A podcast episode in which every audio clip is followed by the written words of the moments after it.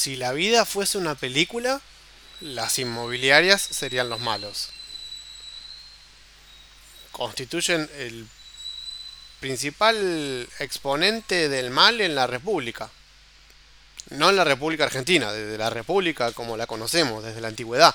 De hecho, Platón ya estaba en contra de las inmobiliarias. Eh, hay un episodio conocido, si no lo conocen, lean, agarren un libro, que no muerden. Hasta que un día agarras uno y te muerde. Ahí, si no está vacunado, no va a haber libro que te salve. Eh, pero bueno, el episodio en el que le quieren vender la caverna del mito. Y Platón cuenta que le ofrecían la mitad del precio y 0% de comisión hasta que no se dejara de avivar Giles. Él decía, sabiamente, que atentaban contra el logos, que es como le llamaba al dibujito con el que identificaba su marca deportiva. Platón Shoes.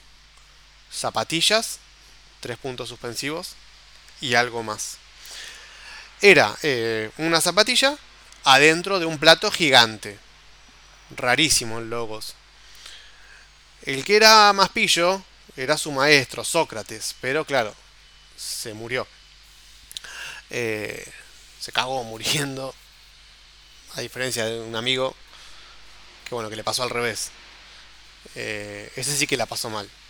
Comió un plato de fideos y dejó los fideos sin tocar. Porque tenía intolerancia a la vajilla de melamina.